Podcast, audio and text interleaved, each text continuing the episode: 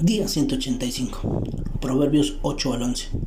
Sabemos que un corazón que desea a Dios se dispone a entender la verdad de la palabra y la procura como el mayor tesoro alcanzable sobre la tierra.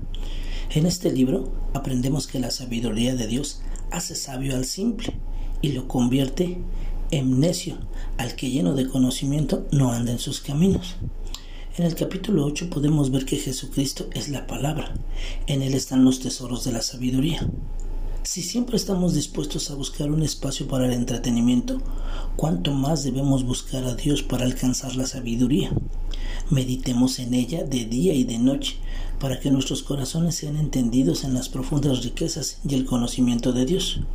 En el capítulo 9 vemos cómo nuestro Salvador vino a buscar a los pecadores y hace un llamado a todo al que quiera venir a Él. Este capítulo nos hace una advertencia a evitar los placeres necios del impío y procurar la compañía de aquellos que buscan la sabiduría. También nos habla de la mujer insensata. Nos dice que es alborotadora, que es simple y no sabe nada.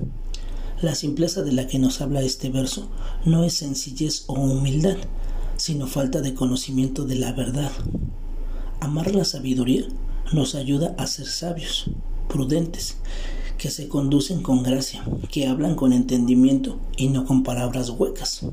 Posiblemente conocemos a personas que cumplen las características aquí descritas. Sin embargo, más importante que ver la paja en el ojo ajeno, necesitamos ver la viga en nuestro ojo.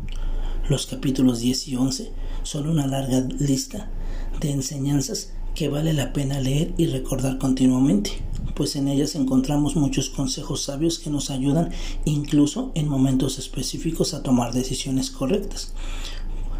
Dice Proverbios 10:21, por los necios mueren por falta de entendimiento. Que no nos pase que teniendo la fuente de sabiduría en nuestras manos fallemos hasta la muerte por falta de entendimiento.